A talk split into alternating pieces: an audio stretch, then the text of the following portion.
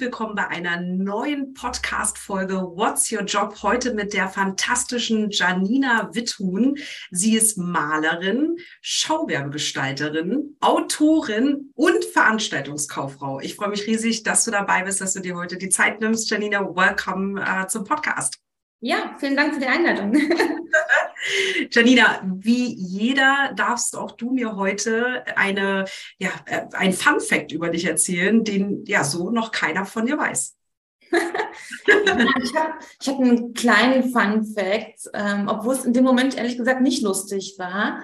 Und zwar ähm, habe ich vor ein paar Jahren ein kleines Grundstück übernommen und habe das frisch äh, gekauft Schlüsselübergabe und so weiter und habe dann angefangen im Garten halt so die ersten Sachen zu machen, habe da draußen so vor mich hingebaut und bin dabei so mein Werkzeug wieder einzuräumen und denke, was liegt denn da, was hast du denn da auf dem Rasen liegen lassen?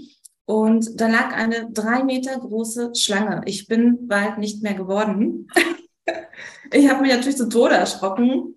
Ach, das muss weg, das, das Ding muss weg, ne?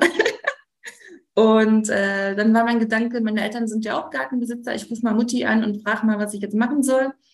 Und Mutti ist genauso erschrocken und ist gleich ausgerastet, meinte, verkauf es wieder, aus, gib's ab. Ich sage, okay, das war jetzt keine Hilfe. Und dann dachte ich, ach, jetzt rufst du mal dann deinen Opa an. Opa weiß alles. Äh, so, Opa, ich habe hier eine Schlange im Garten und ähm, Opa dann, ach, über die eine Schlange würde ich mir keine Gedanken machen. Aber wenn die so groß ist, wie du sagst und so, so beschrieben hast, die haben ja jetzt auch Brutzeit. Du musst davon ausgehen, dass die in deinem Garten Eier gelegt hat. Und ja, das war dann erst der richtige Schock. Und dann habe ich auch keinen mehr angerufen. Ich wollte es dann nicht mehr wissen. Nicht besser werden. Genau, es wurde immer schlimmer. Was hast du denn mit der Schlange gemacht? Hast du die? Ist von allein gegangen, sie. Ja, das Grundstück stand eine Zeit leer und da hat sie sich wahrscheinlich da irgendwie gemütlich gemacht und ähm, ich habe sie Gott sei Dank nie wieder gesehen seit diesem Tag. Und, und auch, die, auch keine Kinder? Gott sei Dank nicht. Aber Ach. ich war natürlich auf Eiersuche. Hast du aber keine gefunden? Nee. Was für ein Schock, drei Meter lang. Uiuiui. Also, ja, das, äh, ist wohl üblich bei Weibchen, wenn die, wenn die gerade werfen, dann können die auch mal drei Meter sein. Oh Gott, das ist natürlich, also ich muss ehrlich sagen, also ich hätte mich selbst auch total erschrocken. Ich habe grundsätzlich, finde ich Tiere, finde ich Schlangen auch äh, sehr interessant und sehr spannend, aber ich glaube, wenn man dann da auf einmal schaut, da liegt was im Garten und im Gras und dann ist es eine drei Meter lange Schlange. Wow, okay. Schläfst du da heute auch immer noch? Den Garten hast du immer noch. Den Garten habe ich, ich bin nicht ausgezogen, wie, was der Rat meiner Mutter war. Großartiger Vorschlag. Verkaufen. Verkaufen. verkaufen. Auswandern oder verkaufen. Nein, ich habe ihn noch. Aber ich denke natürlich manchmal dran, wenn man dann abends vielleicht noch mal eine Runde das Grundstück macht. Also ich bin jetzt immer mit Taschenlampe unterwegs. Ich auch. Also ich würde auch nicht barfuß laufen. wenn man nicht sehen kann. Ach, spannend. Vielen, vielen Dank für diese witzige äh, Story, für deinen witzigen Fun Fact. Ähm, dann lass uns direkt mal reingehen in deine vielen verschiedenen Berufe. Ähm, und ich habe mir natürlich die Frage gestellt, äh, du bist ähm, Künstlerin und zugleich bist du auch Veranstaltungskauffrau. Passen denn diese beiden Berufe gut zusammen, beziehungsweise unterstützen sie sich vielleicht auch an der Stelle? Äh, ja, das tun sie tatsächlich, obwohl das nie so geplant war. Ich wusste ja nicht vorher schon, dass ich noch später einen anderen Beruf erlernen werde. Ähm, das hat sich einfach so ergeben und ja, es passt hervorragend. Also entweder ich gestalte Räume oder ich gestalte eben den Saal, den Veranstaltungssaal oder Veranstaltungshaus. Das trifft sich sehr, sehr gut. Ich bin dankbar über diese Kombi im Nachhinein. Mit was hast du gestartet? Veranstaltungskauf? Mit der Schauwerbegestalterin bin ich gestartet, genau. Mhm. Hast diesen künstlerischen Aspekt ähm, hast du erst verfolgt und äh, bist dann zur Veranstaltungskauffrau gegangen. Ja, genau. Sehr spannend. Also da kommen wir auf jeden Fall später nochmal äh, drauf zurück. Aber ich würde gerne erstmal bei der Kunst bleiben, denn da bekleidest du ja schon sehr, sehr viele Berufe drin ähm, und habe mir natürlich die Frage gestellt, was ist denn Schauwerbegestalterin? ich habe das Wort vorher ehrlicherweise noch nie gehört. Genau, also den Beruf gibt es nicht mehr.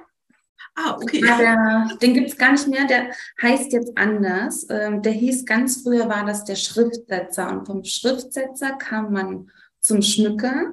Das klingt so schön irgendwie. Und Aus dem Schmücker wurde der Dekorateur, dann kam die Schauwerbegestaltung und jetzt ist das Visual Merchandiser. Ah, es wird auch alles verenglischt, ne? Also, ja, jetzt weiß man gar nicht mehr, was es ist. also, ich sage immer eigentlich Dekorateur und ähm, da wissen die Menschen dann schon, was gemeint ist. Es ist der klassische Ausstatter, Schaufenstergestaltung, Innenräume. Ja, aber ich finde jetzt mit der Erklärung klar, man hätte es auch vorher ableiten können aus diesen Schau, Schauwerbung, ja. Aber ja. jetzt kann ich doch nochmal es viel, viel besser greifen. ja, das ist ein Beruf, der sich wirklich sehr stark äh, über einen kurzen Zeitraum auch entwickelt hat und sich völlig verändert hat. Mhm. Mhm. Also da musst du auch später nochmal bitte mehr darüber erzählen. Wir kommen da nochmal drauf zurück. Aber ähm, für mich war natürlich auch die Frage, wie, wann kam denn die, sage ich mal, die Liebe zur Kunst, ja, dass du heute so stark darin tätig bist? Ähm, ja, das ging schon los in der Kindheit und ähm, ich sage immer, mit mir war als Kind nicht besonders viel los. Ich habe halt immer nur gemalt und war in meinem Zimmer und, und war so in meiner eigenen Fantasiewelt. Und meine Eltern haben das eben früh erkannt, dass dieses Kind nichts anderes macht und haben mich dann gezwungen, zum Kunstunterricht zu gehen. Ja, wo ich eigentlich nicht hin wollte, weil ich wirklich dachte, ich kann das alles und mir braucht keiner was erzählen. Aber ich habe dann doch schnell gemerkt, dass ich ähm, dann noch Lernbedarf habe, ja. Das heißt, die Liebe kam in der Kindheit und geprägt wurde sie dann durch, ähm, ja, durch den Kunstunterricht? Durch den Kunstunterricht, ja, ja. Oder eine gute Lehrerin, die dich da sozusagen auch unterstützt hat? Ja, ich sage es immer, mein Meister, das war äh, Hans-Gerhard Templin. Er, er, ist auch noch unter uns. Er ist jetzt natürlich schon ein bisschen älter. Er war damals für mich schon unheimlich alt. Also als Kind hatten wir auch ein anderes Gespür dafür. Und ich war überhaupt nicht mit ihm einverstanden und ich bin nicht so gerne hingegangen. Das hat sich wirklich sehr langsam entwickelt. Und es ging dann so weit, dass ich da vergessen wurde. Und als Kind, wir hatten ja noch keine Handys. Ich bin ja auch ein Kind der 90er. Und dann mussten meine Eltern immer anrufen und dann ist dann unser Kind noch da. Und ach, ich gehe mal gucken, ja, sie sitzt noch, du musst nach Hause. Und dann hat sie mich nach Hause geschickt. Und daran sieht man einfach, wie, wie sehr ich äh, da konzentriert war und die Zeit um mich vergessen habe. Und so still, dass die anderen mich auch vergessen haben, die hätten da abgeschlossen. wie alt warst du da? Ähm, da war ich zwölf. Mhm. Ach, zwölf, siehst du? Wahnsinn. Und ähm, das heißt quasi, du bist durch die Kindheit und auch durch den Kunstunterricht dann in diese Malerei gekommen. Aber ich meine, das eine ist ja, ich male gern als Kind und das tun ja tatsächlich auch viele Kinder gern. Ähm, das ist natürlich im Kunstunterricht auch viel Freude und Spaß daran zu haben, aber dann natürlich auch im späteren Leben sich weiterhin der Malerei zu widmen. Wie kam es dazu, dass du für dich entschieden hast, du möchtest auch weiterhin in diesem Bereich bleiben? Ich würde gar nicht, ich weiß nicht, ob es das entscheidet man nicht. Also ich glaube nicht, dass es einen Tag gab, wo ich mich entschieden habe. Das gehört einfach zu mir so, ja, weiß ich nicht, wie andere vielleicht zum Schwimmen einmal die Woche müssen oder so. Das ist so ein, so ein inneres, was einen einfach antreibt, ja, ein inneres Gefühl. Und ähm, ja, das ist natürlich, ich kann mir das, äh, also das ist ja, ich glaube, du hast es gut angesprochen, ja, bei, ähm, bei vielen Sportlern, denen geht es ja auch so, ne, dass die dann, oder Jogger, ne, die schon von, von klein auf immer laufen, um quasi ja. ihre Gedanken frei zu bekommen. Und du sagtest ja auch, du, du vertiefst dich dann richtig, ne, um dich herum, du kriegst da nichts mit, ne? Ich bin dann weg. ja hatte das gesehen, du bist ja auch auf Messen, ne? Ich hatte mir ein YouTube, habe mir natürlich auch alles so von dir auch ein bisschen angesehen vorher und hatte gesehen, du hattest da so ein YouTube-Video und hattest dann auch darüber berichtet, wenn du bei der Messe bist, dass du auch oft Fragen gestellt bekommst, wie kannst du dich da konzentrieren und malen? Und hast ja. du ja auch gesagt, ne, dass das komplett, du bist dann in deiner Welt, also ohne dass irgendwie das komisch klingt. Das stört, mich, das stört mich gar nicht. Vielleicht hat mir da sogar auch die Schauwerbegestalterin dann geholfen, weil ich war daran gewöhnt, in einem Schaufenster zu arbeiten. Und früher wurden die Fenster nicht abgeklebt, bei uns jedenfalls nicht. Das ist äh, heute eher der Fall. Früher hat man die Leute im Fenster rumkrauchen sehen. Und also ich wusste, wie es ist, wenn mir jemand bei der Arbeit zuschaut. Ja, also deswegen kann ich mich auch auf eine Messe setzen oder sonst wohin. Das ist mir eigentlich egal. Also ob da jemand mir über die Schulter guckt. Jetzt sehe ich im Hintergrund bei dir schon ganz, ganz viele tolle Bilder. Ich finde ja auch das mit den Pinseln ganz fantastisch. Ähm, sieht sehr, sehr schön aus. Was malst du? Also es gibt ja da verschiedene Richtungen. Ähm, für welche hast du dich denn da entschieden? Ich bin die äh, Naturalistin und ähm, ich gebe mir jetzt selber nicht unbedingt Prädikate, aber ich weiß von anderen, dass man sagt, ich bin die fantastische äh, Realistin. Das finde ich eigentlich ganz schön. Also dieses Fantastische, dieses etwas Übertriebene und mich interessiert halt die Schönheit aus den Dingen so zu zeigen, darzustellen, so, die vielleicht auf den ersten Blick, weil es ein Alltagsgegenstand ist, gar nicht zu sehen ist. Ja, also Beispiel Glühbirne. Also ich könnte stundenlang Glühbirnen malen, weil ich finde, dass die was Ästhetisches haben. Aber ja, so als Vergleich. Wahnsinn. Also hast du da auch Bilder von, von Glühbirnen? Ja, auch schon verkauft. Also ja, wird immer gern genommen. Im Moment male ich einen Toaster. Ähm. Man kann sich das, glaube ich, gar nicht so richtig vorstellen. Ne? Also so mit der Glühbirne und mit dem Toaster denkt sich so, wo führt das hin? Ja. ja, ich kann, ja, überall sehe ich dann irgendwas Schönes, was man denkt, wo ich dann denke, ja, ach, das ist malenswert. Ja. Und in der Natur natürlich ganz besonders. Ja, das, ähm, und welche, also es gibt ja die Richtungen Aquarell, jetzt, du bist ja. Technik. Ja, ich bin, also ein Steckenpferd ist schon die Ölmalerei. Mhm. Und ich unterrichte aber Aquarell. Das liegt aber daran, also mir macht beides gleich viel Freude. Aber ähm, das Aquarell ist sehr gut geeignet für Anfänger, Einsteiger, Leute, die sich ausprobieren wollen du hast da sehr viel schneller ein Erfolgserlebnis als bei einem Ölbild, wo ich eher sechs, acht Monate an einem Bild arbeite. So lange dauert das, ja. Ja. Weil man sehr präzise sein muss bei der Ölmalerei oder kann das? Nein, ja, weil die Farbe auch sehr viel Zeit braucht. Also da sind viele Trockenphasen eben auch dazwischen, bis man dann wieder weiterarbeiten kann. Ja, es ist so, es wird so aufgeschichtet. Ich mache das noch so, ich habe das von meinem Meister gelernt, die alte Technik, dass ich ähm, eine Untermalung mache, Firnisse, Lasuren und so. Also ein Bild besteht bei mir manchmal aus 30, 35 Schichten. Ja. Wahnsinn. Und das dauert. Ja, natürlich, ja, absolut. Also und ich denke mal, man ist ja auch nicht jeden Tag gleich kreativ. Ne? Also, Leider nicht. Leider nicht. Wie man es kennt. Ne? Also das ist jetzt so als ähm, jemand, der jetzt in der Kunst nicht so also bewandert ist. Ähm, also ist auch bei dir so, ne? dass du wahrscheinlich nicht jeden Tag gleichermaßen.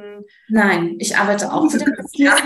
äh, Natürlich, äh, es klappt nicht immer alles gleich und musst auch mal was wegschmeißen oder lass dann auch Sachen liegen. Und dann denke ich, okay, das, das geht heute aus irgendwelchen Gründen nicht. Äh, Glühbirne klappt nicht, heute Toaster. Ganz unterschiedlich. äh, bist du denn durch die Malerei auch zu der ähm, Schauwerbegestaltung gekommen? Oder? Ja. also es war ja damals so, man musste zum Berufsinformationszentrum. Der eine oder andere kennt es vielleicht. Ich weiß nicht, ob es das noch gibt. Ja, ich kenne es auch noch. Aber ich weiß nicht, ob es noch gibt. Ja. Und da gab es immer so ein, so ein kleines Buch mit den Berufen. Und das war wirklich ein kleines Buch. Und die künstlerischen Berufe, ich glaube, da war Friseur, Schauwerbegestaltung und Maskenbildner. Ich glaube, die drei gab es zur Auswahl. Und da dachte man natürlich, ja gut, wenn es nur die drei Berufe gibt, dann nehme ich doch den. Ja, das war eigentlich die, der einzige Grund dahinter, weil man überhaupt nichts wusste. Und diese Medienberufe oder Kreativberufe haben sich ja auch erst im Laufe der Zeit entwickelt. Die waren früher nicht so breit gefächert.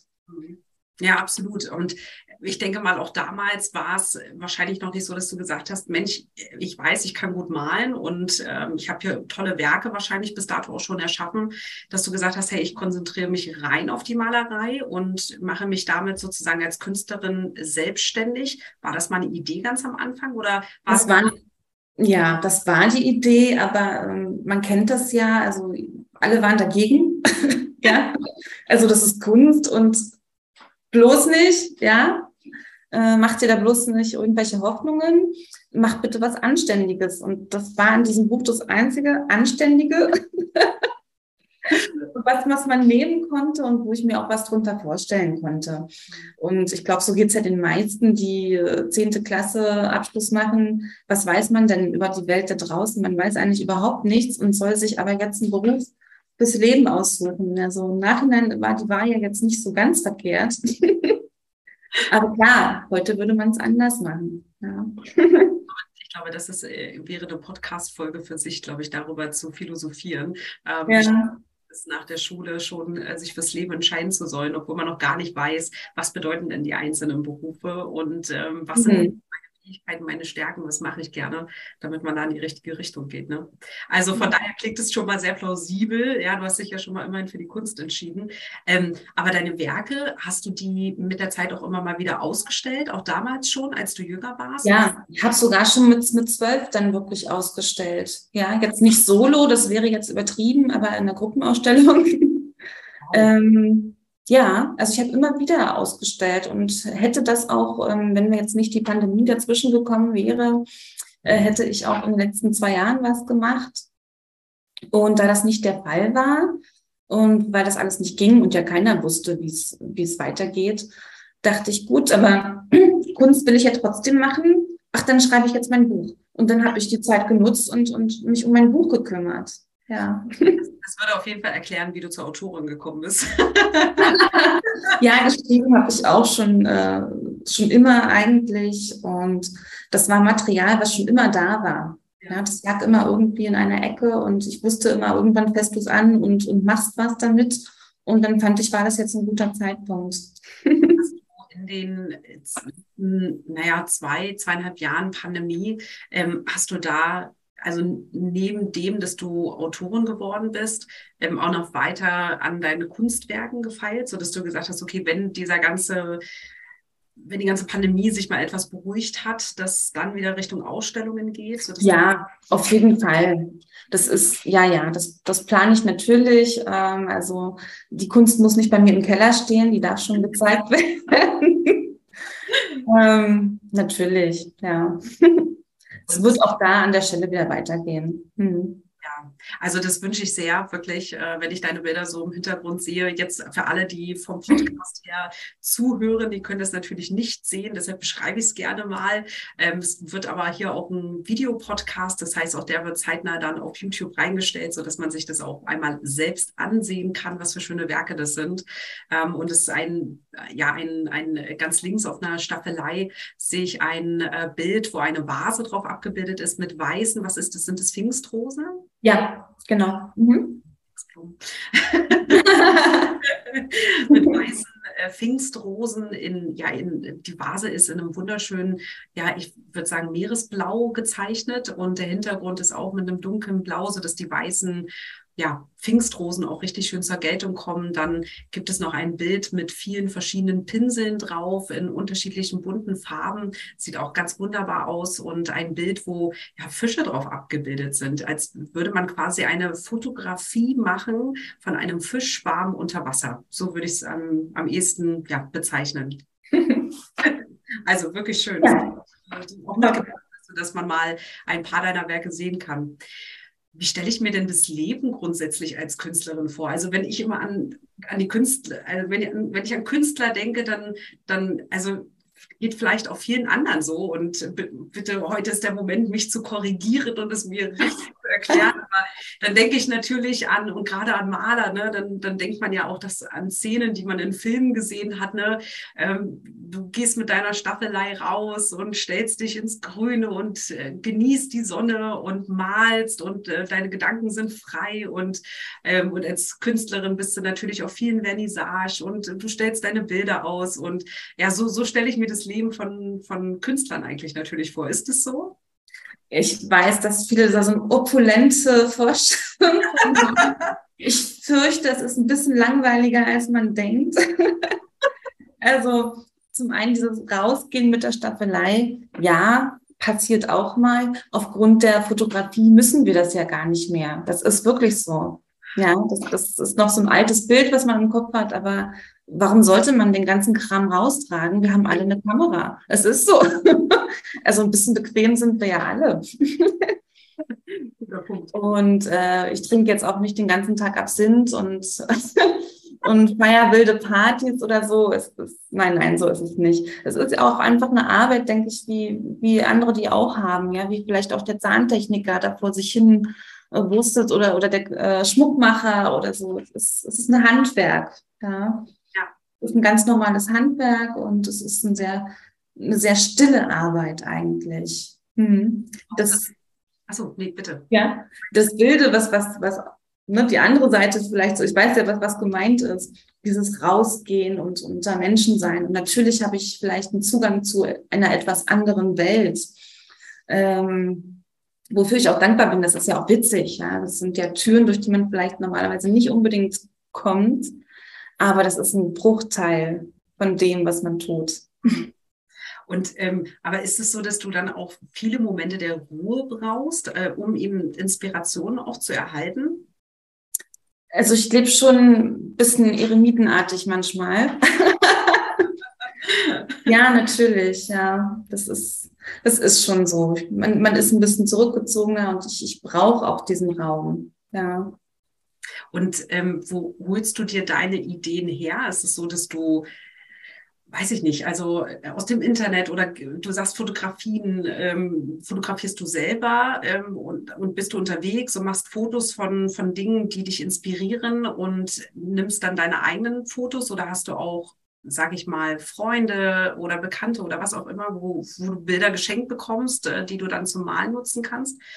Zeitschriften, mhm. ich weiß es nicht. Ähm, wo willst du dir deine Inspiration? Ja, also ich muss die glücklicherweise gar nicht suchen. Also die kommt von allein. Und manchmal ist es auch so, ähm, bei einem Bild, ich habe die Idee vielleicht schon Monate im Kopf und die wächst und wächst und irgendwann von ganz von selbst ist in diesem Moment, dass ich denke, heute fängst du an, heute machst du dieses Bild, aber ich habe es schon ganz lange im Kopf. Hm. Ja. Voll, wirklich.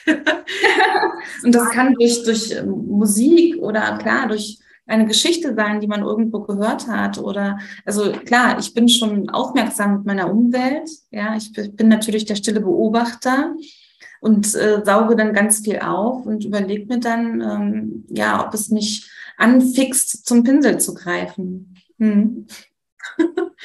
ja, stimmt also ich stelle mir das sehr schön vor, ne? dass du, dass du eben auch so selber dein Leben in spannenden Momenten erlebst und dann einfach so ganz besondere Momente für dich dann im Kopf festhältst und dann kommt der richtige Moment und dann sagst du so, jetzt, jetzt lege ich los. Jetzt ist da dieser, dieses eine Bild, was ich vor Augen habe. Du bist wahrscheinlich sehr visuell veranlagt, ne? wenn du, wenn du da deine ja. Bilder im Kopf hast. Ähm, wie, also vielleicht auch für, für die gerade da draußen, die, äh, die Hörer, die sagen, Mensch, also Künstlerei, das, das ist wirklich ähm, Malerei vor allen Dingen auch, ähm, ist etwas, was, was ich wahnsinnig spannend finde und ich male selber gern und ich weiß aber nicht, wie kann ich das ausstellen? Ähm, wo kann ich meine Werke vielleicht zeigen? Hast du denn da, ich sag mal, Tipps oder Tricks oder was auch immer, was du Hörern mitgeben kannst, dass man das irgendwie so sagt, so hey, das und das würde ich euch empfehlen, wenn ihr Werke habt, die ihr nach außen präsentieren wollt. Was, was wäre denn der beste? Ja. Also ich, also zum Einstieg würde ich schon sagen, wäre es die Gruppenausstellung. Also gleich auch solo zu gehen, ähm, stelle ich mir schwierig vor. Es sei denn, man hat vielleicht wirklich schon äh, die große Fanbase. Man sagt, ja, ich kann da 100.000 Leute einladen, ich kriege die Hütte voll. Ähm, ist nicht so einfach. Man muss sich ja erstmal einen Kundenstamm erarbeiten, die dann auch wirklich kommen. Und jede Ausstellung kostet auch Geld. Das, muss, das ist leider so. Es ruft uns leider keiner an und sagt, komm hier, mach. Spielt keine Rolle. Ich schenke dir alles. Leider nicht. Das ist ein sehr, sehr hart erkämpfter Markt. Aber wenn ich jetzt anfangen würde, klar, ich habe auch in Cafés ausgestellt, in Restaurants oder ob es jemand ähm, eine Arztpraxis erstmal kontaktiert oder so. Erstmal ich würde im Kleinen, glaube ich, mich ausprobieren. Und dann kommt ja auch die Erfahrung dazu automatisch, na, was, was wird denn gerne geschaut oder was interessiert die Menschen? Ja. Nicht, dass man jetzt äh, nur noch kommerziell malt, also das mache ich auch nicht. Ich sage immer, dann müsst ihr zu Ikea gehen, ich mache keine Sofabilder. ähm, ja, aber das sind ja dann Erfahrungswerte, so kleine, so kleine Schritte, bis man dann zum Solo kommt. Also äh, da dann der Aufruf an alle Zuhörer. Ich glaube, was, was es so heute noch nicht gibt und fantastisch wäre, wenn es das mal geben würde, wäre natürlich auch, ja, ich sag mal, jemand da draußen, der sagt, hey, ich habe da eine coole Location, die ich einfach wirklich aktuell nicht nutze, die ich nicht brauche und die ich einfach Künstlern kostenfrei zur Verfügung stelle. Ja, und mhm. ich sag mal, sicherlich die, klar, die Kosten für, für Strom und so, ne, das ist ja das kann man, ne, dass man sagt, okay, die trägt man vielleicht auch, ähm, weil das einfach natürlich ja den, den anderen auch nicht aufkommen soll. Aber ja, der Aufruf nach draußen, sollte es da jemanden geben, den ihr kennt, dann ja. ist eine tolle Idee, zu unterstützen mit. Also, ja, super Aufruf, finde ich gut. Mal gucken, was bei rauskommt. Ja. ähm, wie hast du wie hast du dich denn, also wie hast denn du es geschafft, dass du aufmerk also dass du quasi auf deine Arbeit aufmerksam gemacht hast? Also ich habe gerade schon gehört, du bist in Gruppenausstellungen gegangen. Gab's, jetzt hast du auch gesagt, du bist in Cafés, bist du da einfach auf das Café dann zugegangen oder auf die Ja, natürlich. Ich bin einfach losgegangen. ich habe mir was rausgesucht, was, was ich gut fand oder wo ich dachte, dass ich auch gut reinpassen könnte und dann den Vorschlag unterbreitet.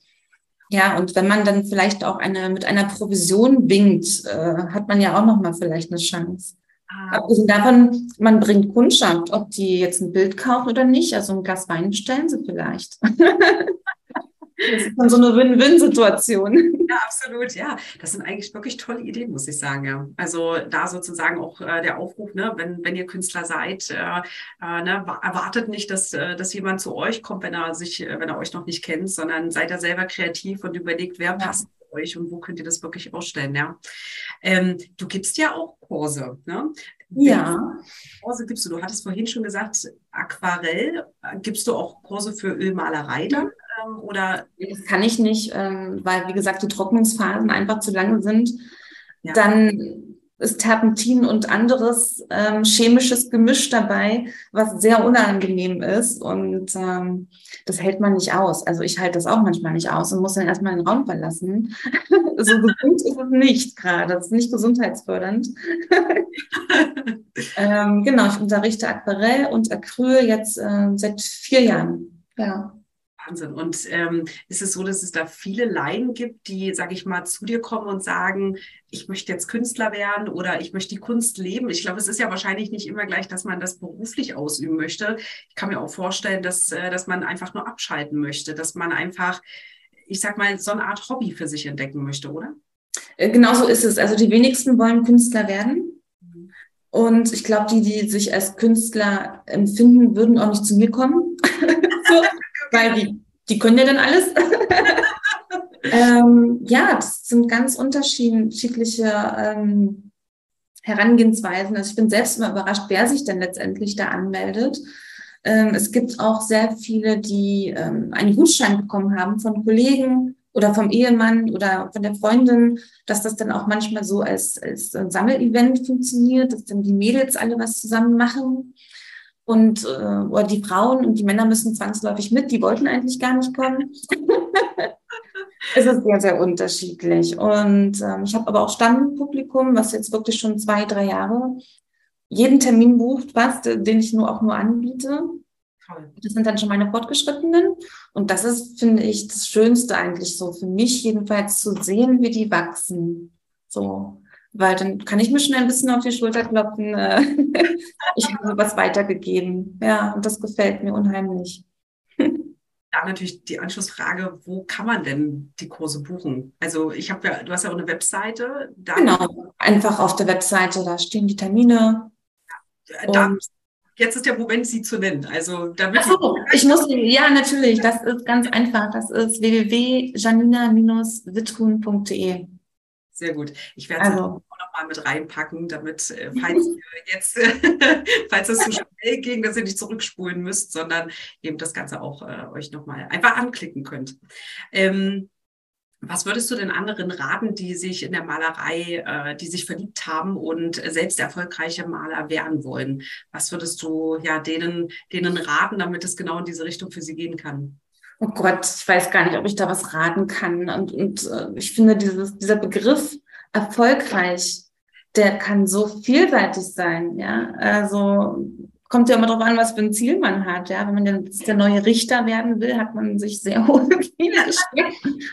ähm, weiß ich nicht. Also Unterricht, äh, klar, würde ich immer raten, auf jeden Fall und sich auch da auszuprobieren, weil nicht jeder Dozent äh, ist für mich der Richtige.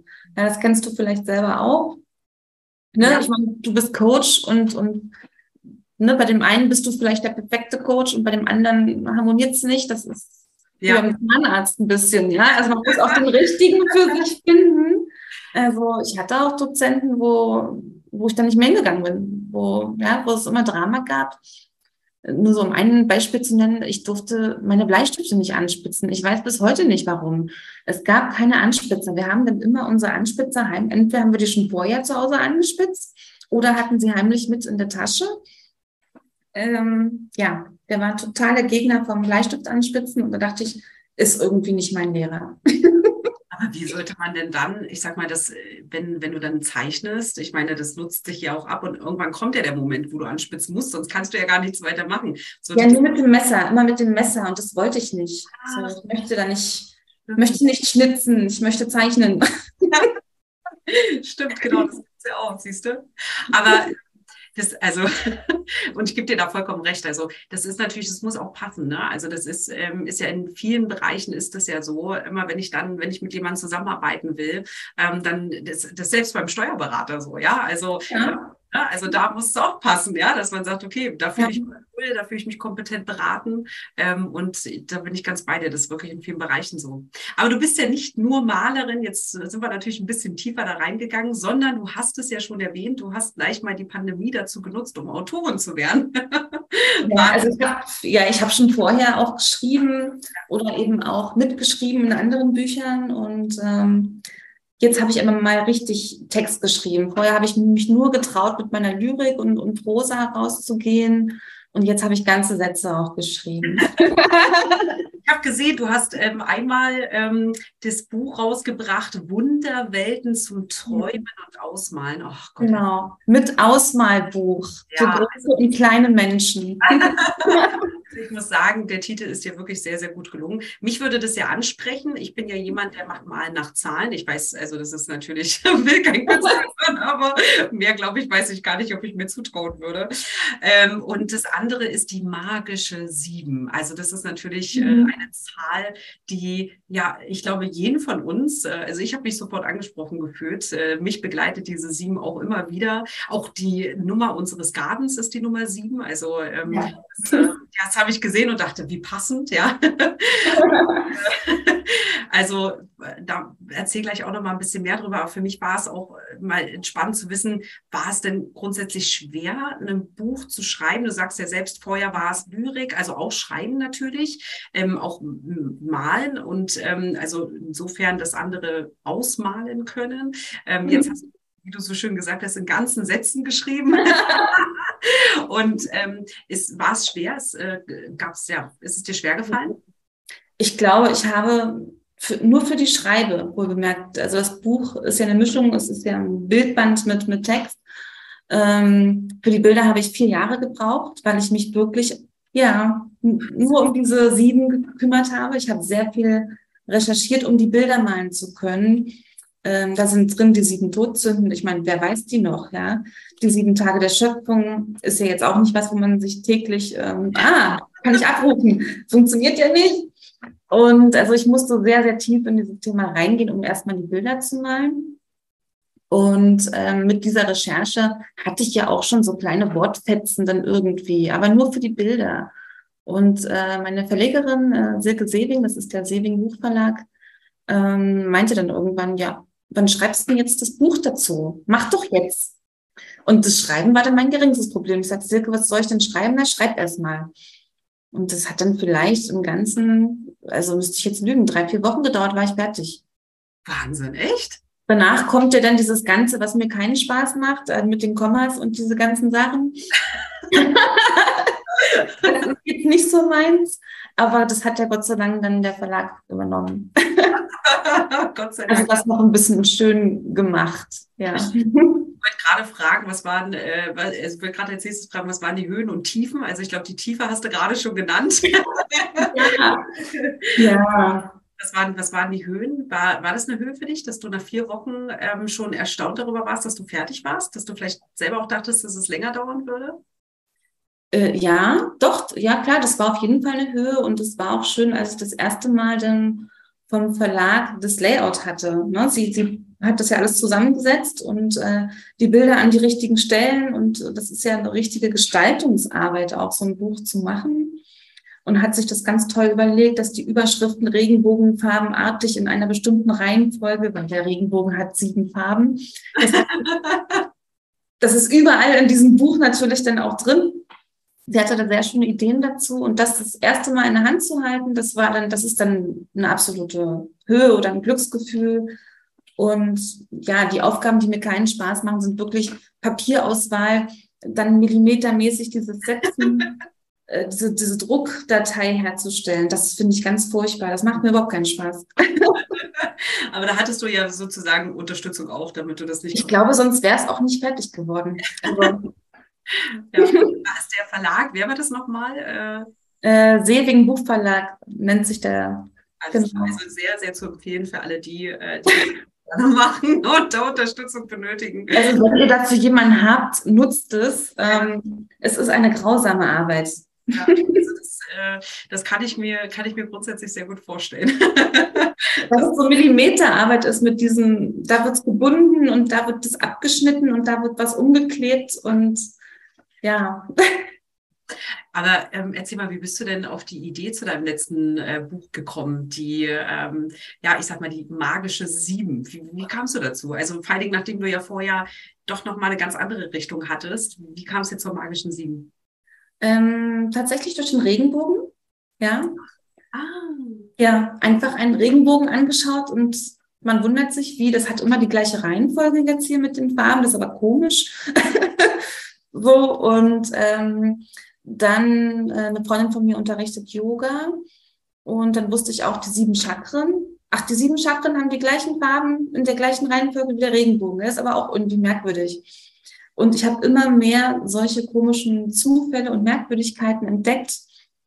Äh, wir haben sieben Tonstufen. Wir haben, ich sagte schon, die, die sieben sind alles mit sieben. Das ist total merkwürdig. und habe immer weiter geguckt und richtig nach Verbindungen gesucht. Mhm. Hm. Ich habe ja auch äh, mir ähm, dein, dein letztes Buch angeschaut und äh, besonders spannend fand ich vor allen Dingen die Häufigkeit der Zahl 7. Ähm, ja. Vor allen Dingen in, in, der gesamten Zeitgeschichte ja auch immer wieder auftaucht. Ähm, und in allen Kulturen vor allen Dingen. Und in allen Kulturen und sie war ja auch ein wichtiger Teil der griechischen Mythologie, der Musik, du hast es gerade schon gesagt, ähm, der Bibel, ja. Ähm, warst du bei der Recherche für dein Buch selbst überrascht, wie oft die sieben vorkommt?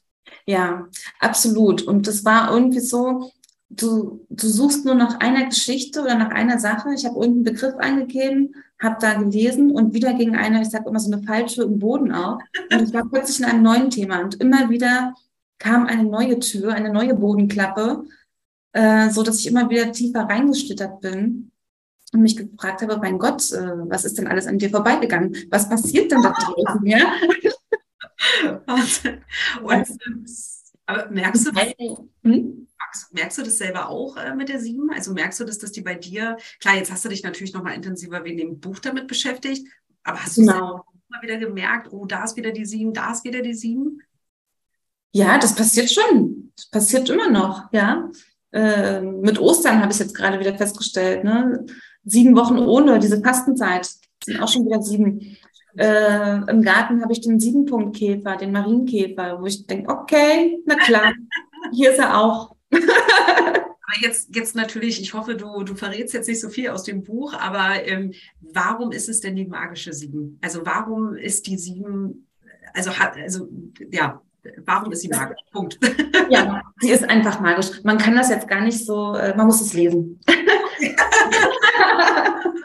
okay, dann belassen wir das so. Das finde ich total. Kann mich doch jetzt gar nicht kurz fassen. Na gut, aber dann lass uns wieder zurückkommen zu deinen äh, kreativen Berufen. Ich bin vorhin schon mal so ein bisschen in die Richtung gegangen, aber würdest du sagen, dass jemand heute noch von, ich sag mal, der Malerei ähm, und ich gut, Autor, klar, wir kennen natürlich die ganzen großen Autoren, wo schon Filme auch mitgedreht wurden, aber nicht jeder ist ja, ist ja gleich eine J.K. Rowling äh, da draußen. Würdest du sagen, dass man, dass man davon leben kann heute? Also, dass man, dass man immer noch die Möglichkeit hat, in diese mhm. Richtung zu gehen und mit der Malerei allein oder eben auch als Autor ähm, ja, erfolgreich zu werden? Wieder erfolgreich, ich weiß, es ist wieder, aber. Ja, ich behaupte schon, dass der Markt überfüllt ist. Also so so kann man das schon sagen. Und gerade jetzt in einer Zeit, wo ja jeder auch ein, einen Blog hat oder ne, einen Podcast oder was auch immer. Jeder kann ja alles rauslassen und streuen. Fantastischen wie What's Your Job? genau. Und, und alle tun es ja irgendwie auch. Ne? Jeder lässt Sachen raus, auch bei Menschen, wo man es jetzt nicht unbedingt erhofft hätte. Äh, und jeder kann alles und, und Berufe sind ja auch nicht mehr geschützt. Irgendwie, jeder ist ja auch Schauspieler, das darf man nicht vergessen. Das ist kein geschützter Beruf, aber für mich zählt eigentlich immer noch der ausgebildete Schauspieler. Mhm. Ähm, nein, ich würde es, ich würde glaube ich, meinen Kindern auch nicht empfehlen, wenn ich ehrlich bin.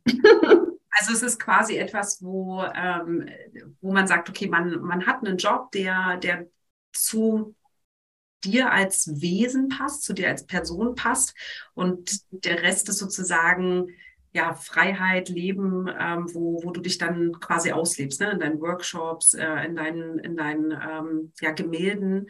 Und, ja, er bietet einfach keine Sicherheit. Und wenn ich jetzt ein Typ von Sicherheit bin, wo, wozu ich mich auch zähle, ich bin wirklich eine alte Preußin, ähm, dann würde ich das nicht dazu raten. Also dann lieber auf mehreren Feldern arbeiten. Aber wie, wie kann ich mir das jetzt grundsätzlich vorstellen? Wie sieht so der Alltag einer Künstlerin aus? Also wie, ähm, also neben deinem Beruf als Veranstaltungskauffrau und Schauwerbegestalterin, ähm, ja, wie, du stehst morgens auf, hast du eine gewisse Uhrzeit, wo du immer gleich aufstehst, dann, wie sieht so dein Alltag aus? Ist wirklich total langweilig. Ich, wie gesagt, ich bin Preußin, ich stehe relativ zeitig auf. Also ich habe das schon einen sehr frühen Rhythmus. Und ähm, es ist leider nicht so, dass man aufsteht und denkt, ach, jetzt mal schnell ein Bild malen oder jetzt mache ich mal noch eben. Ähm, ich mache auch Auftragsarbeiten, also das passiert auch, ähm, dass Leute eben auf mich zukommen und was ganz Bestimmtes haben will, wollen. Und das ist dann, finde ich, auch immer so, ich mache das unheimlich gerne, aber da ist verdammt viel Druck dahinter. und manchmal, so geht's mir auch, finde ich, arbeitet man unter Druck ja auch ein bisschen besser. Mhm, ja. Und ich, oh, eigentlich würde ich es auch selbst gerne aufhängen. Ja? So. oder behalten. Ist das dann eher der zeitliche Druck oder eher der Druck, dass du es ganz besonders schön haben möchtest? Also du als auch, der Kunde muss zufrieden sein, es ja. muss pünktlich fertig sein. Ne? Also man muss sich dann auch zwingen, auch wenn dann die Muse mich nicht an diesem Tag küsst, aber ich weiß, ich muss, ich muss, du musst jetzt hier noch drei Wellen, drei Blätter und weiß weiß ich was da drauf machen und noch 50 verschiedene Grüntöne, da muss ich mich auch ganz schön ne? ja, selbst motivieren. Sehr guter Punkt. Aber jetzt hatte ich gerade ja schon die Veranstaltungskauffrau erwähnt, deshalb ähm, lass uns doch da mal rübergehen. Wie stelle ich mir denn das grundsätzlich vor? Also auch da wieder, ne, was geht in meinem Kopf vor und vielleicht auch in dem Kopf vieler anderer. Als Veranstaltungskauffrau, da denke ich natürlich, oh, du planst tolle Events und bist dann dort vor Ort und dann stellst du sicher, dass äh, neben dem Catering oder auch nicht, ja, wenn es kein Catering gibt, aber dass eben alles da ist, dass äh, jeder weiß, was zu tun ist, ähm, dass mhm. da, dass die, das sozusagen nach außen die Werbung super funktioniert, damit da auch überhaupt erst Leute hinkommen zu der Veranstaltung. Ähm, und dann natürlich, dass der Tag an sich auch super gut läuft. Und ich stelle mir das wahnsinnig stressig vor, also diesen, diesen Veranstaltungskauffrau. Also ja, äh, erzähl ja. Wie ist, ist natürlich das komplette Gegenteil von der, von der ruhigen äh, Malerei. absolut, absolut. Also es ist schon, es sind sehr viele Gewerke, es sind sehr viele äh, Sachen, die man einfach so im Kopf haben muss ich habe auch mein fertiges Bild, wie dieser Abend dann genau aussehen soll, ja. Und was will ich am Ende des Abends auf dem Gesicht des Gastes ablesen? Das sind ja hochgesteckte Ziele, die man hat. Aber da hängen so viele Details dran. mir macht es unheimlich Spaß. Das ist das Beste, was mir passieren konnte. Ich bin da unheimlich gut aufgehoben. Äh, erstmal mag ich das auch mit diesen Menschen, mit allen in Kontakt zu sein. Dann habe ich irgendwo scheinbar auch so ein bisschen so ein Gebersyndrom, so dass ich immer alles, es muss alles schön werden für die anderen. Die müssen alle was Schönes jetzt erleben. Und ähm, ja, es ist absolut aufregend, finde ich, weil es ist so vielseitig. Ich könnte alles machen. Ich könnte für die Messe arbeiten. Ich kann den Kindergeburtstag, die Hochzeit, die Vernissage, die Ausstellung, ähm, die Goldene Hochzeit. Es ist alles. Ja. Und das hat mich eigentlich auch so überzeugt und fasziniert an dem Beruf. Und wie bist du da hingekommen? Also hast ja Schauwerbegestalterin gelernt und bist dann wie zur Veranstaltungskauffrau gekommen? ich habe mich einfach nochmal hingesetzt. Ich bin einfach nochmal zur Schule gegangen. Das war es mir wert. Wie kamst du darauf? Also ich meine, warst du auf verschiedenen Veranstaltungen und hast es irgendwie miterlebt oder hat dir irgendeiner ja, erzählt? Verstehe. Ja, also mein Beruf, habe ich ja ganz am Anfang kurz erwähnt, gibt es nicht mehr. Genau. Der hat sich in eine ganz andere Richtung entwickelt, eine Richtung, die mir nicht mehr zusagt, weil ich finde, das hat nichts mehr mit diesem Beruf zu tun, so wie ich ihn gelernt habe. Ähm, das sieht man ja auch, wenn man durch die Straßen geht. Das ist ja kein Schaufenster mehr, das ist hingestellt, da ist irgendwo ein Preisschild, wenn überhaupt. Und dann ist das fertig. Das hat nichts mit Kreativität mehr zu tun. Das muss man einfach wissen. Und das war mir zu wenig. Ja, und durch die, durch meine eigenen Ausstellungen und die kulturelle Arbeit habe ich irgendwie immer schon Events gemacht, und dann dachte ich, ja, dann könnte ich das ja jetzt auch noch mal richtig machen. Also ich habe schon vorher Events gemacht, bevor ich eigentlich ähm, den Zettel hatte. okay, aber dann bist du ja schon mit sehr viel Wissen sozusagen in die Ausbildung rein. Das hat sicherlich geholfen, oder? Ja, ich war schnell fertig. Würdest du denn sagen, dass der Job, also würdest du den auch als kreativ bezeichnen? Den absolut, absolut. Also ich würde, wie gesagt, ich kann mir nichts Besseres vorstellen, jetzt für mich. Und ähm, weil er eben so vielseitig ist, äh, man kann auf so vielen Feldern arbeiten. Es gibt ja auch Veranstalter, die auch mit Reisetätigkeit verbunden sind. Ja, Menschen, die sowas gerne machen, gibt es auch. Die Agenturen, die heute machen wir die Fashion Week in Paris, morgen sind wir in Madrid und äh, ist ja auch möglich. Ne? Klingt sehr, sehr spannend. Aber klingt auch alles, ich glaube, da muss man auch wirklich ein Fable für haben. Ne? Da ist wahrscheinlich ist auch so, dass man da zu Uhrzeiten arbeitet, wo es ja, andere da nicht zu der Veranstaltung gehen. Ne? Leider nicht so familienfreundlich. muss, man, muss man so sagen. Also das spielt ja auch keine Rolle, ob ich jetzt die, wie gesagt, die goldene Hochzeit mache oder, oder die Filmvorführung, ja, die Premiere es ist natürlich meistens ähm, eine unangenehme Arbeitszeit für den einen oder anderen dann schon. Ja, In den Abendstunden.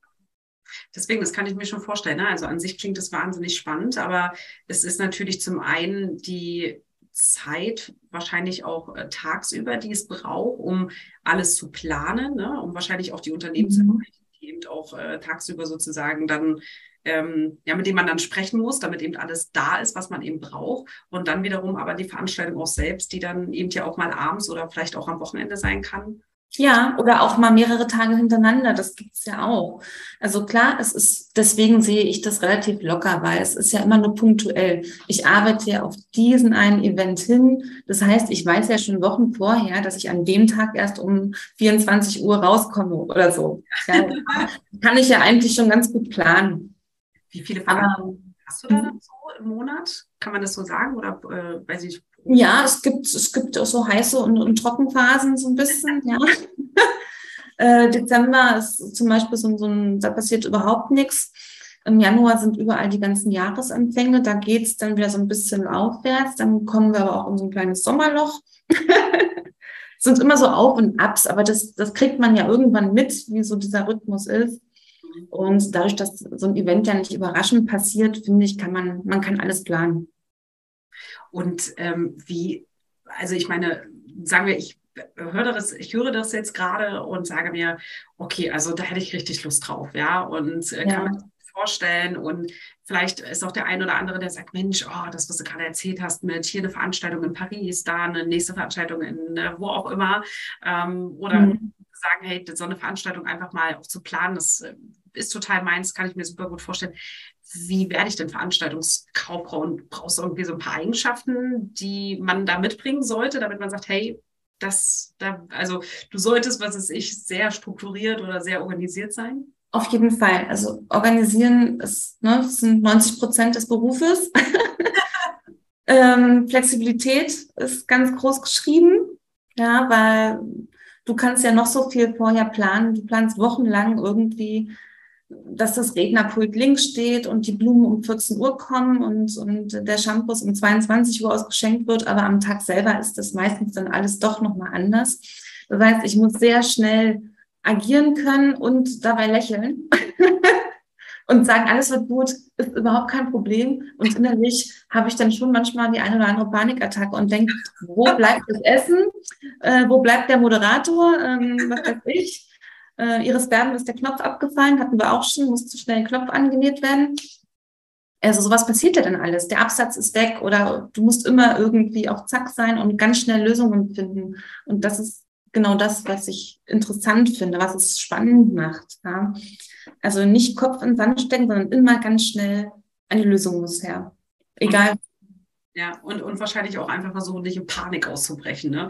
sondern eben so, genau. nicht in Panik ist, aber nach außen versuchen, die Ruhe auszubrechen. Genau, natürlich äh, ne, kriege ich auch manchmal Schnappatmung, aber es darf keiner merken.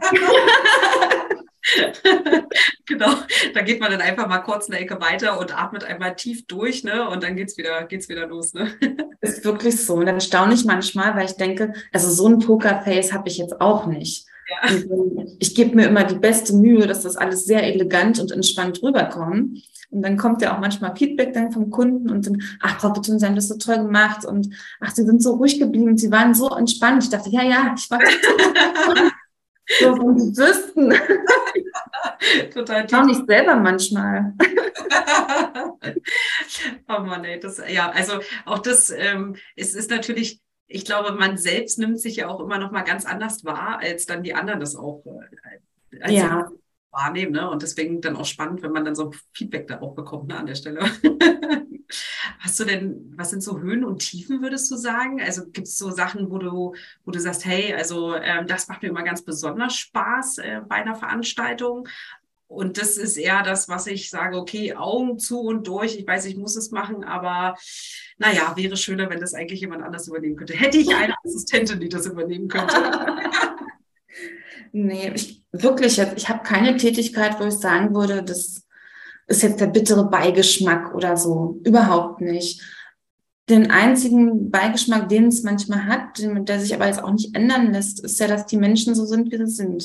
Und man kann 100 oder 300 prozentig arbeiten, aber der Kunde, ich habe ja mit unterschiedlichen äh, Kunden auch zu tun, ist vielleicht dann nicht der angenehmste oder ist undankbar oder fordert dann nochmal was und nochmal was und merkt gar nicht, welches Geschenk man ihm eigentlich schon die ganze Zeit gemacht hat. Also das stört mich manchmal, dass die Menschen die Arbeit, die hinter dem Event steht, natürlich gar nicht sehen. Hm.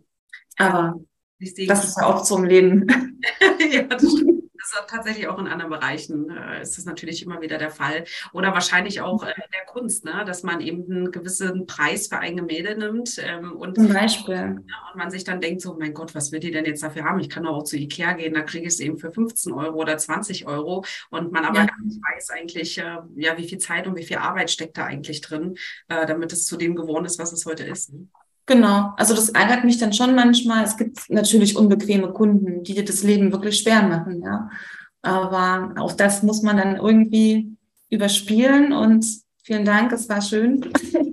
Auf Wiedersehen, bitte kommen Sie nicht wieder. Also denkt man sich dann so, ne? Manchmal ist es dann eben auch nur in Anführungsstrichen ein Job, ne? Also der genau. Aber von, von all den Berufen, die du, die du ausübst, ähm, was würdest du sagen, welcher davon ist deine Passion? Ja, ich würde schon sagen, dass es die Malerei ist, weil ich auch denke, das kann ich auch bis ins hohe Alter machen. Also solange ich sehen kann und, und ne, meine, meine Hände halbwegs funktionieren, das wird mich bis zum Tod begleiten. Ja. Schön. Toll. Also ich hoffe wirklich, dass äh, sind denn jetzt Ausstellungen schon wieder geplant? Das ist ja jetzt aktuell, der Sommer ist da, beziehungsweise fast da. Würdest du sagen, dass, äh, dass da jetzt schon wieder neue, also dass es jetzt auch wieder etwas entspannter wird im Sommer und du ja. auch mitmachen kannst? Ich weiß, ich weiß. Also die meisten legen ja schon wieder richtig los und nach meinem Empfinden wird schon wieder so losgelegt, als, als hätte es das nie gegeben. Ja, und ich bin eigentlich noch nicht so äh, davon überzeugt, dass wir im Herbst nicht vielleicht doch wieder die ein oder andere Einschränkung bekommen werden. Und ich halte mich dann noch einen Moment zurück. Erstmal, ich mache meine Kurse, ne, das, das läuft so oder so. Mhm. und äh, kümmere mich um mein Buch und um tausend andere Sachen. Aber ich bin tatsächlich noch vorsichtig mit Ausstellungen. Okay. Also ansonsten wird man wahrscheinlich, wenn du wieder Ausstellungen hast, auf deiner Webseite. Ja, natürlich. Ja, ja, natürlich. Weil leider ist es so, es ist ein großer Aufwand, das darf man nicht vergessen. Es ist ja nicht nur, dass ich das Bild male, das muss ja auch noch irgendwie dahin kommen. Die Leute müssen überhaupt erfahren, dass es das gibt. Es ist ja sehr viel Vorarbeit auch, abgesehen von dem Bild. Das Bild ist ja gar nicht das geringste Problem schon wieder. Sondern die ganze, der ganze Logistik, die ja auch dahinter steht und der finanzielle Aspekt. Und wenn es dann heißt, April, April, Sie dürfen jetzt nur, nur in drei Meter Abstand sich das Bild angucken, also dann verzichte ich lieber. Das glaube ich, ja. Also, ich meine, das ist ja auch, ähm, man will es ja auch als, als Zuschauer, ne? Also ich, ich mag das total gerne, mir Kunstausstellungen anzuschauen. Und gerade Bilder finde ich immer wieder faszinierend, um einfach auch zu sehen, klar, ne, also gibt es eben Bilder, da kann man schon sehr deutlich erkennen, um was es da geht. Aber es gibt ja manchmal auch, ähm, ich sag mal, abstraktere Bilder, ähm, wo, wo man sich natürlich schon fragt, was, was damit gemeint, ne? Oder was hat sich der Künstler dahinter überlegt? Und klar, man kann sie natürlich nicht anfassen, ne? So als Kinesthet, sage ich mal, ne? ist natürlich so, dass man es gerne berühren möchte, um es auch dadurch zu fühlen. Aber wenn man dann mit drei Meter Abstand sich das Ganze anschauen muss, das ist schon schade. also, ja. Also wenn man auch diesen Austausch nicht hat, ja. Weil darum geht es ja letztendlich auch. Es ist ja nicht nur, dass man jetzt, äh, hurra, ich habe ein Bild verkauft, sondern irgendwie findet ja ein Austausch auch statt. Ja, und, und den möchte ich eigentlich nicht mit Maske und, und ja, eben eingeschränkt ausüben. Ja, das glaube ich gern. Ja, absolut. Hast du denn ähm, noch andere, ähm, sage ich mal, Portale, wo man, wo du informierst? Also hast du einen Instagram-Account oder? Ach so, ja, ich bin genau, ich bin total modern. Ich habe Instagram und äh, Facebook mache ich auch und ähm, den YouTube-Kanal, den ich jetzt äh, sehr selten fülle, weil was, ne, ich habe keinen Podcast, also ich, ich zeige wirklich nur, wenn es was zu zeigen gibt ähm, ja, auf diesen Kanälen findet man mich auch. Und ich glaube, das ist auch ausreichend. Absolut. Also für alle da draußen, für alle Hörer und Zuschauer, ja, wenn ihr mehr erfahren wollt äh, über Janina, dann ja, besucht doch einfach mal ihre Webseite oder auch ja ihre, äh, ihren Instagram-Account, YouTube-Channel, den werden wir natürlich auch gerne noch verlinken, so dass ihr da auch mal schauen könnt, was ihr da schon Schönes gemacht hat. Sind ein paar wirklich schöne Videos dabei. Ich habe mir das Ganze auch angeschaut. Also dabei auf jeden Fall viel Spaß. Janine, wir kommen so langsam zu unseren äh, letzten Fragen. Und zwar hat mich natürlich nochmal interessiert, ob du ja da draußen, ob es da eine für dich spannende, inspirierende Person gibt, neben deinem Lehrer, dem, von dem du uns vorhin ja schon erzählt hast. Aber gibt es da draußen noch jemanden, der, sage ich mal, dein Leben begleitet hat? Ähm, ja, also äh, es hat eigentlich nichts mit, mit meiner eigentlichen Arbeit zu tun. Ich bin ein riesengroßer Fan, schon seit äh, meinem zehnten Lebensjahr, äh, von Bette Midler. Die kennt wahrscheinlich kein Mensch mehr, aber es gibt sie noch.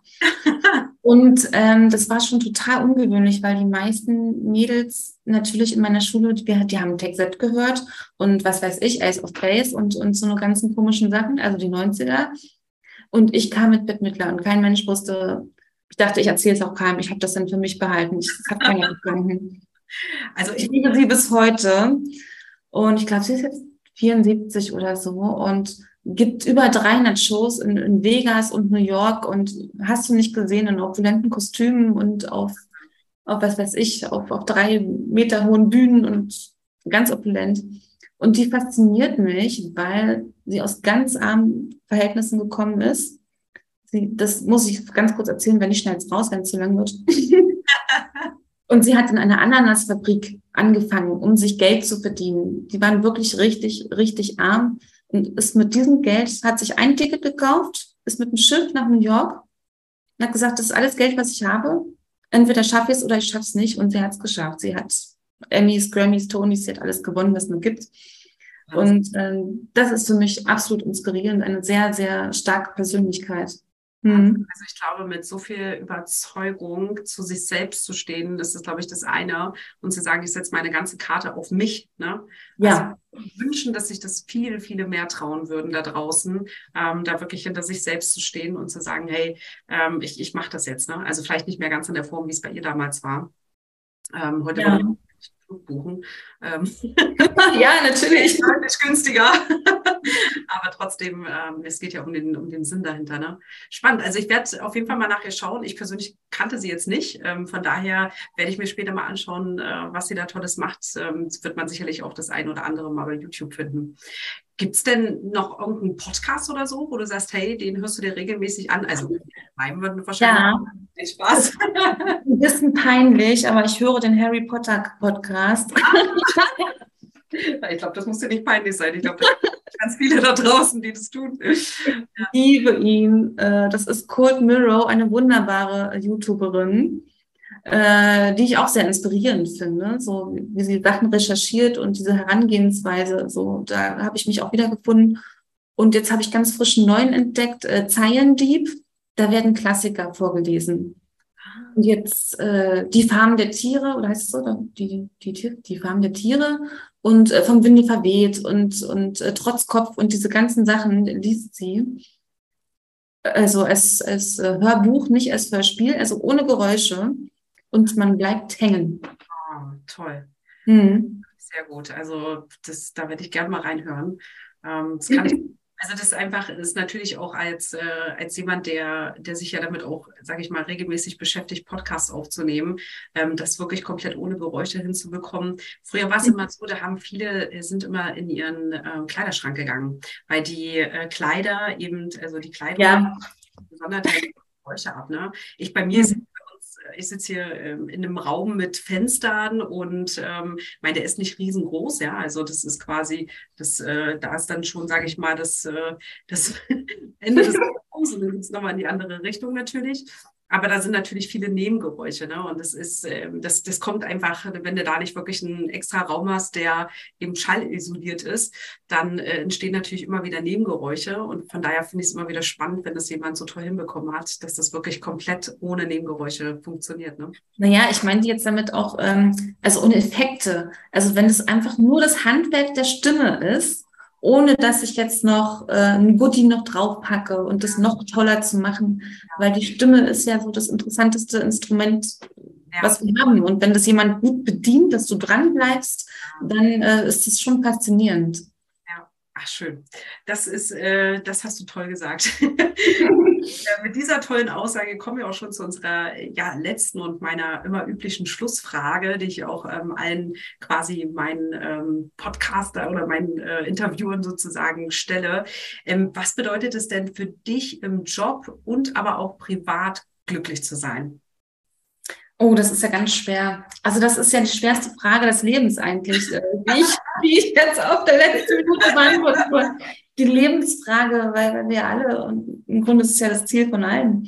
Ja. Ähm, also Glück bedeutet für mich tatsächlich, ähm, das klingt jetzt hart, aber meine Ruhe zu haben. Also Freiheit, Freiheit und Ruhe, das ist so mein Lebenselixier. Dann bin ich glücklich. äh, dass die, die Zeit kannst du dir wahrscheinlich, oder genau das kannst du dir wahrscheinlich richtig gut nehmen, wenn du dann äh, dich deiner Malerei widmest und äh, deinen Büchern. Die, ich hoffe, da kommen noch ganz, ganz viele neue. Also das letzte war auf jeden Fall schon sehr spannend und ich freue mich auch schon auf neue Erscheinungen. Bist du da schon wieder an, an einem Buch dran? Ähm, ja, tatsächlich. Ich habe einen ganz neuen Auftrag, auf den freue ich mich schon. Da werde ich aber nicht äh, zur Feder greifen, sondern wirklich nur zum Pinsel, weil ich es illustrieren werde. Und das sind Sagen aus Somalia. Und da habe ich mich sehr gefreut über diesen Auftrag. Toll. Also, das klingt sehr mhm. spannend. Ähm, ja, liebe Zuhörer, liebe Zuschauer, ähm, ja, bleibt, bleibt bei Janina und geht auf ihre Webseite, folgt ihr bei Instagram, dann werdet ihr mit als erstes erfahren, wenn dieses spannende Projekt dann live ist.